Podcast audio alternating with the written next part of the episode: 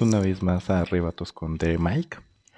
Y pues seguimos en esta serie especial donde hablaremos de las que a mí me gusta llamar las tres matriarcas del Carmelo Descalzo. Tres mujeres, discípulas directas de Santa Teresa, que guardaron las enseñanzas, doctrina y modo de vida de Teresa en un tiempo en que la memoria de esta Santa Carmelita quería ser destruida o reemplazada. Tres mujeres, María de San José Salazar, Ana de Jesús Lovera y Ana de San Bartolomé, que se enfrentaron a enemigos comunes y distintos, y tres maneras de enfrentarse a estos, desde la franca oposición hasta alianzas estratégicas. Hoy nos centraremos en Ana de Jesús Lovera. Ana de Lovera Torres nace en Medina del Campo el 25 de noviembre de 1545. Es hija de Diego de Lovera y Francisca de Torres, que son nobles españoles, pero bueno, con poco dinero, ¿no? Venidos a menos. El padre muere a los pocos meses de nacida la niña y esta, pues no sabemos si por el trauma, queda sordomuda hasta los 7 años, mostrando una inteligencia y capacidad de aprendizaje muy grande, ¿no? Ya había aprendido a leer, escribir y incluso a leer los labios, ¿no? a los 9 años queda huérfana, eh, ahora de madre, y tiene que vivir con la abuela materna que pues no va a descansar hasta buscarle marido, ¿no? Eh, buscando pues huir de este insistente acoso, Ana parte a Plasencia con su abuela paterna, pero pues pasa exactamente lo mismo, es pan con lo mismo. Al final pues las abuelas querían deshacerse de esta niña, ¿no? Y la mejor manera de deshacerla pues era mm, pues consiguiendo el marido, ¿no? Al final que ellos no se hicieran responsables, sino un varón se hiciera responsable de ella, ¿no? Tras este acoso familiar, eh, pues ella eh, ya empieza a tener una vocación religiosa, pero decide no entrar a una vida religiosa hasta que no encuentre una, pues una congregación, una orden, un monasterio que sea según sus deseos, de, digamos, lo que ella decía, religión estrecha. Entonces se va a poner bajo la dirección de los jesuitas y se hace eh, lo que llamaban beata de la compañía, es decir, los jesuitas no tenían monjas, siguen teniendo, no, bueno, siguen sin tener monjas, ¿no? Es algo que, que San Ignacio no quiso pero sí tenía mujeres laicas a su cargo, ¿no? Que vivían esta espiritualidad ignaciana, que incluso se les daba un hábito parecido al de los jesuitas y demás. Estas se les llamaban beatas de la compañía, y es con las que ingresa en 1562. Eh, no viven en monasterio ni nada, pero este, bueno, están adscritas a esta orden religiosa. Este hacerse beata de la compañía lo hace de manera pública, ¿no? Para que le quedara claro a su familia cuál era su decisión y ya no le estuvieran molestando más con que se tenía que casar. Justamente, eh, siendo director espiritual de Ana, el padre Rodríguez, Rodríguez que era un jesuita, eh, este padre Rodríguez se traslada de Plasencia a Toledo, ¿no? Y es ahí donde conoce la obra, ¿no? La obra tanto escrita como fundacional de Santa Teresa de Jesús. Inmediatamente le va a contar a Ana lo que vio y ésta entiende que su lugar es el Carmelo descalzo, ¿no? Entonces le escribe a Teresa de Jesús y ésta le recomienda entrar en el, en el monasterio de San José de Ávila. Y así el primero de agosto de 1570 va a recibir el, hábito de Carmelita descalza. Aún siendo novicia, Santa, Teresa la elige para que la acompañe en la Fundación a Salamanca y justamente en este trayecto, ¿no? Eh, se desvían para pasar por Mancera y ahí es donde conoce a San Juan de la Cruz, su primer como acercamiento a San Juan de la Cruz. Eh, bueno, llegan a Salamanca, funda ahí, justamente va a vivir, eh, Ana va a profesar en 1572 en este monasterio y va a desempeñar el cargo de maestra de novicias, aunque por ejemplo este cargo ya lo desempeñaba aún como novicia, ¿no? Eso quiere decir que pues o nos habla de em, la compenetración que tenía Ana, Ana, ahora ya Ana de Jesús, ¿no? Ana de Jesús, eh, con el carisma, con la forma en que veía la vida Santa Teresa, ¿no? Y por eso, pues, fue elegida para formar a otras, ¿no? En este mismo tenor. Em, Bueno, eh, también fue nombrada sacristana y como enfermera, porque Santa Teresa quería que tuviera estos eh, oficios, ¿no? O estas maneras como de eh, servicios dentro del convento, donde tuviera como contacto con demás personas para librarla de un ensimismamiento que pudiera derivar en, en, depresiones, ¿no? Em, y pues justamente es lo que, lo que hizo Ana. Para en 1575, el 24 de febrero, se funda el convento de Beas.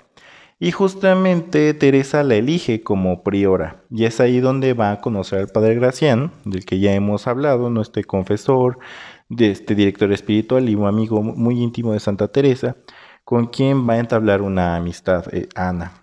Y desde este monasterio, Ana de Jesús va a apoyar y ayudar la fundación de nuevos conventos masculinos e incluso va a apoyarlos monetariamente, ¿no?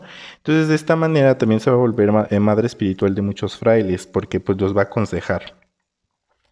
En 1578 llega a este monasterio de Beas Juan de la Cruz, huyendo de la cárcel toledana, ¿no? Juan de la Cruz, recuerden que pues en estos conflictos que vienen entre calzados y descalzos, eh, em, pues lo encierran, ¿no? Eh, viven duros momentos de, eh, pues de encierro, de torturas, y logra escapar una noche. En esa noche venturosa, que logra escapar, llega a este monasterio de Beas, y se queda con las monjas a, vivir un tiempo y también escondido, ¿no? Y bueno, poco a poco Ana y Juan de la Cruz van confiando el uno en el otro hasta el punto en que años más tarde, eh, ya muerta la santa, incluso eh, eh, Juan de la Cruz le va a dedicar el, cántico espiritual. ¿no? El, no el poema, sino la explicación del cántico espiritual del libro se lo va a dedicar a Ana de Jesús. Bueno, eh, regresando a este año de 1578, Anas de Jesús se va a poner a la visita del provincial Calzado. Recuerden que estamos en este contexto todavía de disputas entre calzados y descalzos. Es el provincial Calzado de Castilla. Eh, eh, quiere visitar el monasterio. Pero Ana se, entera que lo que realmente quería no era visitar, sino quería volver este monasterio de Beas en un monasterio de monjas carmelitas calzadas, o sea, un, monasterio de carmelitas que no siguieran el estilo de vida de Santa Teresa.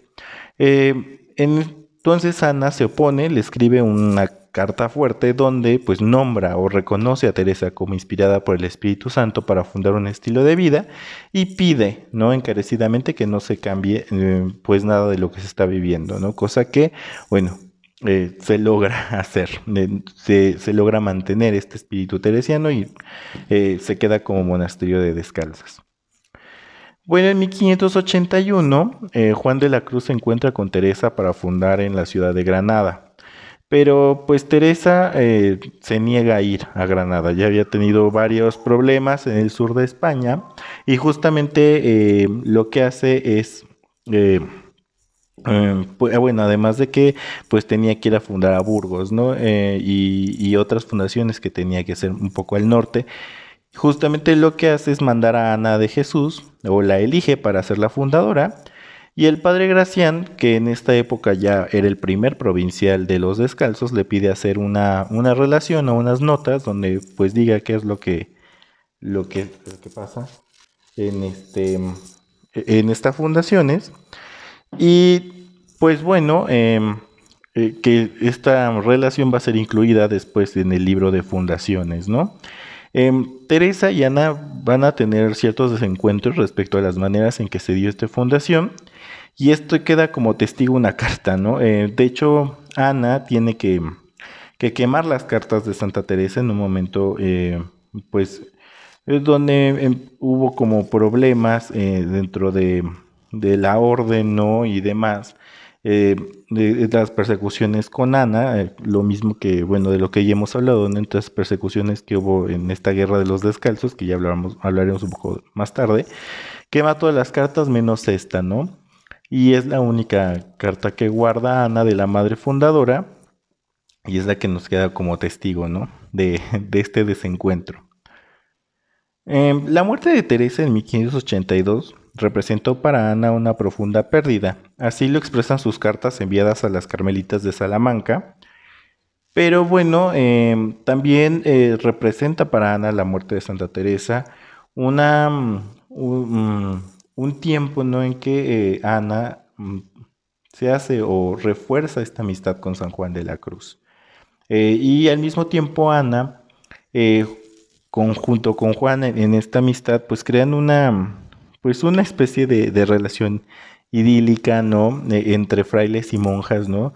Que, pues no se volvió a ver, ¿no? Eh, tan estrechamente unidos, donde el frailes y monjas se aconsejan mutuamente, ¿no? Eh, tanto Juan como Ana se van a aconsejar mutuamente en cuestiones de gobierno, de trato de personas, ¿no?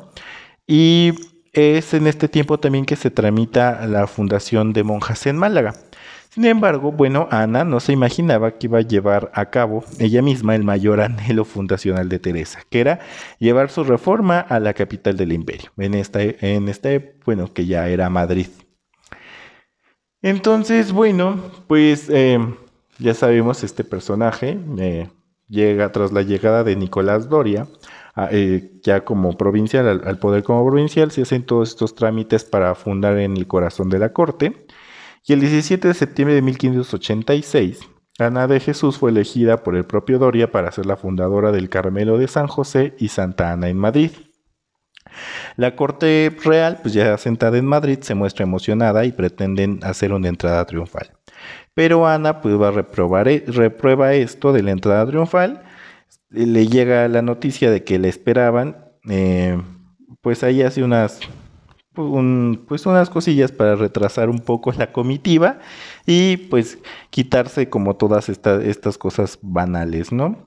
Justamente, mm, eh, bueno, aún así, Ana de Jesús, con este trato que, tiene con la gente, es, muy inteligente, muy sociable, se hace amiga de, las mujeres de la corte y bueno, eh, aún pero bueno, esto, esto de hacerse amiga, pues no era que fuera salamera o que siempre estuviera como buscando eh, como su aprobación, ¿no? Eh, esto lo vemos cuando en un, se, se, distancia incluso de la corte un tiempo por los embustes de una labradora que con fama de santa, ¿no? Ella descubre que esta, que esta labradora con, con fama de santa, pues era una embustera que nada estaba buscando beneficio propio, eh, bajo la apariencia de espiritualidad. Y los de la corte querían que entraran con las descalzas, ¿no? Para hacer como, pues ya saben, este, estamos hablando de una época en que las monjas eran vistas también como un poco de el circo de lo paranormal, donde iban estos, estos personajes ricos, ¿no? A ver qué monja tenía éxtasis, visiones y estas cosas, ¿no? Que pues aún a veces están como muy marcadas en nuestra espiritualidad, estas cosas como muy sensibles, pero pues que Ana de Jesús, ¿no? Ya con toda esta doctrina sanjuanista de las nadas y, y de que pues la mayor santidad está como, la mayor perfección está en hacer como lo cotidiano, pues no, no le huele bien esto y pues no, o sea, se distancia mejor de la corte para no tener como este tipo de, exageraciones dentro de, de, sus conventos, porque pues para ella eso no era nada eh, teresiano. Y justamente en este tiempo se le encarga recoger todos los manuscritos de Santa Teresa y recupera ¿no? el libro de la vida que todavía estaba en poder de la Inquisición y todos estos manuscritos que, se, que pudieron como recuperarse se los da a Fray Luis de León, el gran Fray Luis de León, ¿no? el gran maestro de la Universidad de Salamanca y demás para que este, pues se imprimieran, se hiciera una edición, se imprimieran ya estas obras, ¿no? Y se dieran a conocer los escritos. El famoso Juan de Quintana Dueñas, este eh, mercader eh, francés del que hablamos el episodio pasado también, que era muy amigo de María de San José, eh, va a ser el que financia la impresión, ¿no? De estas obras. Y justamente aquí va a surgir esta amistad duradera entre Fray Agustino, Fray Luis de León, y la monja carmelitana de Jesús. Bueno, pues tras la alerta que dio María de San José sobre los cambios en las constituciones, es decir, la, manera en que se rigen las carmelitas, no las leyes y normas con que se rigen las carmelitas, y darse cuenta de los engaños de Doria, se apresura a mandar a imprimir eh, las constituciones que Santa Teresa había aprobado, en 1581 para repartirlos en todos los monasterios de descalzas y así pues eh, las monjas pudieran como acceder a este texto no fundacional no y que pudieran como, como seguir eh, el espíritu teresiano. Em, Ana de Jesús firmó una petición junto con María de San José, Jerónimo Gracia y otras monjas para que Sixto V confirme estas constituciones y no le cambie nada. Dicho breve llega en 1590 y eh, bueno, confirmando las constituciones y la autonomía de los monasterios de monjas descalzas sobre los frailes. Solo deberían obedecer pues al general de la orden, ¿no? Y sobre él pues el papa. Se nombra a Fray Luis de León y a Teutonio de Braganza como los ejecutores o a los que chequen que este breve, o sea, o este texto papal se lleve a cabo. Nicolás Doria consigue el apoyo del rey y del Papa Gregorio XIV, consiguiendo un contrabreve y de esta manera poder hacer todos los cambios arbitrarios a las constituciones y modos de gobierno de las monjas que él quisiera. Y bueno, tras este pleito y como venganza, eh, porque bueno, obviamente Ana de Jesús, María de San José, no sé, como vimos en el episodio pasado, eh, pues se, se, van a enfrentar a, Doria, ¿no? Por, esto, por este punto. Entonces, eh, con este pleito y como venganza, Doria acusa a Madre Ana de Jesús y a Fray Luis de León de trato carnal, ¿no? Es decir, que eh, tenían conversaciones no santas y bueno, que andaban y que además tenían relaciones sexuales y demás, ¿no? Justamente esto le produce muchos sufrimientos a Ana y el padre Luis es reprendido, ¿no? Obviamente estas acusaciones eran falsas, pero bueno, para no dar más escándalo y demás, eh, pues se tuvieron que separar un tiempo.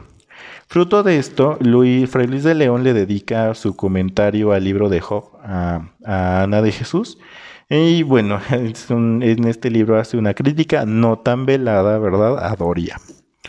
Y bueno, bajo este lente no se me hace gratuita la omisión que hace de los frailes en su dedicatoria a la Madre Ana de la edición de las obras de Teresa, al decir que si bien no conocía a Teresa en la tierra, ahora la conoce y ve en sus hijas, las monjas y sus escritos, ¿no? Eh, ahí decía, por ahí un fraile decía, ay, se me hace raro que no diga nada de los frailes, seguro no los conocía. No, los conocía muy bien, pero bueno, ya, ya, aunque esta mm, dedicatoria no la hace en medio de, todo este, eh, este huracán, pero bueno, eh, seguramente Fray Luis de León se dio muchas cosas, se dio cuenta de que los frailes no eran tan teresianos como, como sí lo eran las monjas y los escritos, ¿no? Por eso habla de que esos son las dos imágenes vivas. Pues bueno, siguiendo con la historia de nuestra protagonista, con Ana de Jesús, Ana de Jesús fue depuesta como priora y se le conminó como prisionera en su celda en este monasterio de Madrid. sufrió muchísimo Ana de Jesús en, en, en estos años.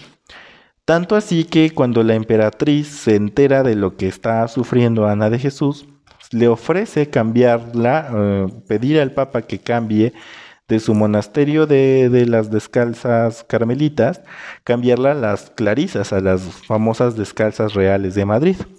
Pero pues bueno, Ana de Jesús prefirió el sufrimiento a cambiar a su querido Carmelo. Solamente en 1594, tras la muerte de Doria, eh, parte de Madrid, sale de Madrid, sale para Salamanca, y es ahí, en Salamanca, donde crece su fama de santidad. Mm, bueno, aquí vamos a hacer un pequeño paréntesis. En unos años antes, en 1593, Juan de Quintana Dueñas pide la fundación de Carmelitas en Francia. Doria no le da permiso de que salga ninguna monja, ¿no? Y mucho menos si están lideradas como se quería por María de San José. Quintana Dueñas, pues obviamente no se va a dar por vencido, y mientras sigue insistiendo por la fundación, él va a ir preparando en Francia el camino eh, para las carmelitas, dando a conocer a Teresa por medio de sus obras, las cuales va a traducir al francés, y también pues por varias estampas de botas, ¿no? Eh, pues eran las, este, eh, los grabados y todo eran unas formas pues muy, muy fácil de dar a conocer a alguna personaje, algún santo, ¿no? alguna persona santa, y porque además pues eran muy baratas. Em, o para los tiempos.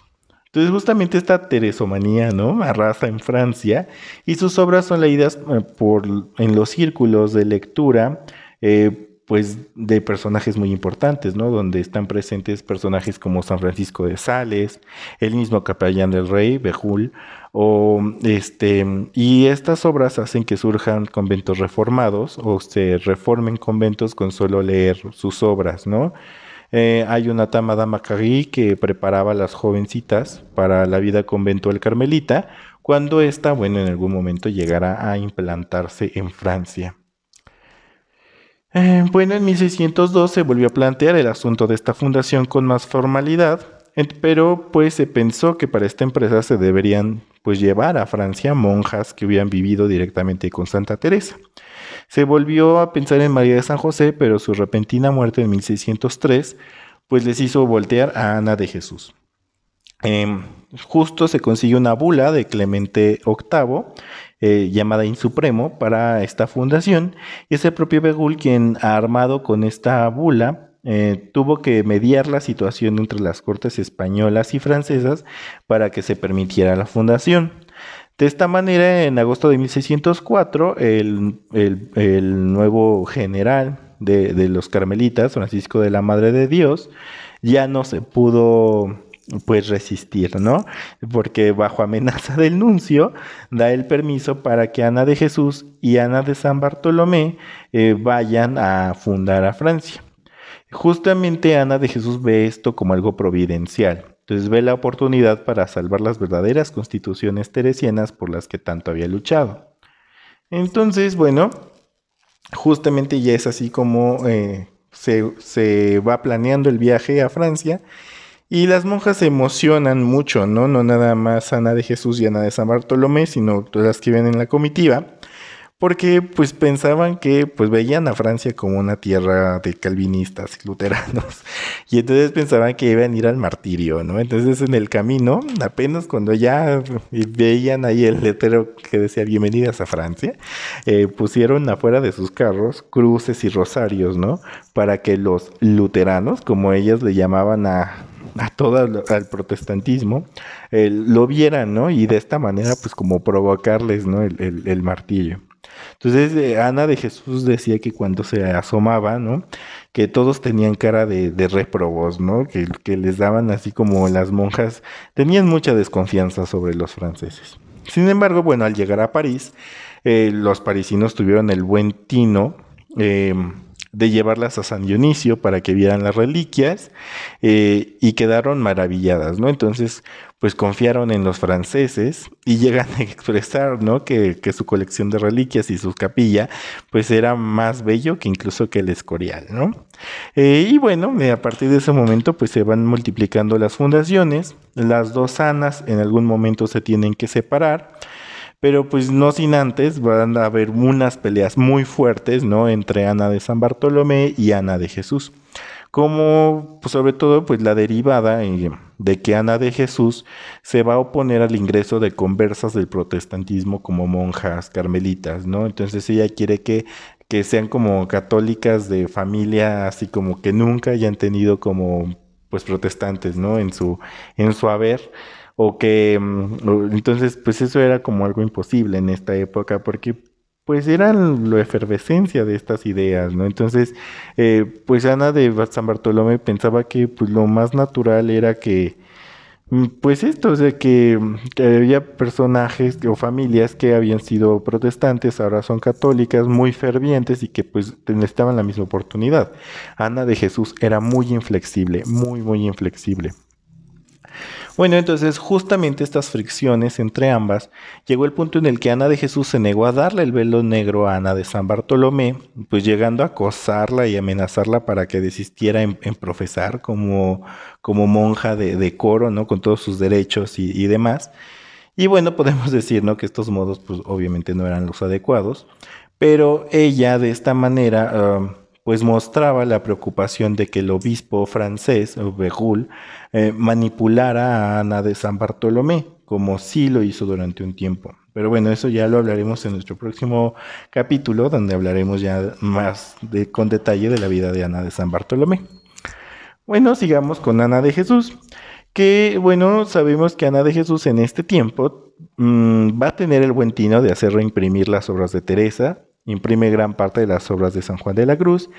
La instrucción de novicias que hace María de, San José Salazar, todo eso lo imprime en francés. Y esto va a generar una vasta cultura espiritual entre las carmelitas y, entre, y también para los otros monasterios, ¿no? Y la vida espiritual francesa. Sin embargo, bueno, va a empezar a tener problemas con las nuevas monjas francesas, pues ya habíamos hablado que Ana de Jesús es inflexible y en esta inflexibilidad también estaba en que ella pensaba que eh, dentro de, este, de esta fidelidad a la, a la regla, a las constituciones, a la herencia de, de Santa Teresa, pero ella no acomodaba en los contextos, sino ella como que pensaba que tenía que ser así y así tenía que hacerse, ¿no? Hasta las comidas a la manera española. Eso pues llegó como a, chocar un poco con, con, las francesas y bueno, este... Eh, también por su parte, las francesas eran un poco exageradas, ¿no? Tenían una comprensión pobre y exagerada de lo que era la vida devota y pues justamente ellas se escandalizaban, ¿no? Por las recreaciones y la alegría en los conventos teresianos, porque pues ellas pensaban que era como algo que no tenía que estar en los monasterios, ¿no? Entonces vemos que tanto de uno como del otro lado pues había una estira y afloja. Eh, justamente en esta época el obispo Pegule empieza a poner varias trabas, además de que su propia, eh, pues además de, su propia visión de lo que él creía que era la vida carmelita, ¿no? Eh, este obispo no entiende que el Carmelo Teresiano es una orden nueva, independiente, diferente, con otras maneras, pues, de vivir la espiritualidad, de vivirse las monjas, ¿no? Que no era como la penitencia exagerada o, cuestiones como de obediencia ciega, ¿no? Sino era como un poco más, eh, pues, mujeres un poco más libres, más abiertas, ¿no? Al estudio, la oración, la meditación.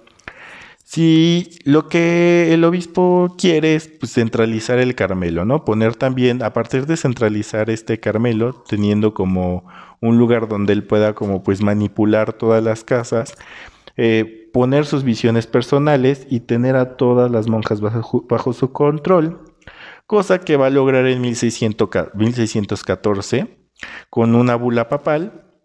Entonces él eh, pone a las monjas bajo las ordenanzas de una sociedad de sacerdotes que va a ser fundada por él, que esta sociedad va a ser conocida como el Oratorio de Jesús. Y bueno, eh, aplazó lo más que pudo, ¿no? La entrada de los frailes carmelitas descalzos al territorio francés, justamente pues para que no tuvieran como, eh, pues las carmelitas como para dónde hacerse, ¿no? Y pues tuviera, él pudiera como, eh, pues tener el control de, de, sus vidas y de su espiritualidad. Entonces, justamente, eh, pues cansada Ana de Jesús, decepcionada por esto, parte de París para, para Bruselas en 1607. Y bueno, eh, justamente en estos, en estos años, en este año es donde Ana de Jesús se reencuentra con Jerónimo Gracián y juntos empiezan a publicar las obras de Teresa y Juan en latín, así como pues una historia gráfica, ¿no? Por medio de grabados, eh, donde se narra como la historia eh, de Santa Teresa en una manera pues con, dibujos, ¿no? Para que la gente pues le sea más fácil. Y de esta manera pues iniciar ya los procesos, o bueno, con más vehemencia los procesos de, canoniza de beatificación y canonización de, Santa Teresa.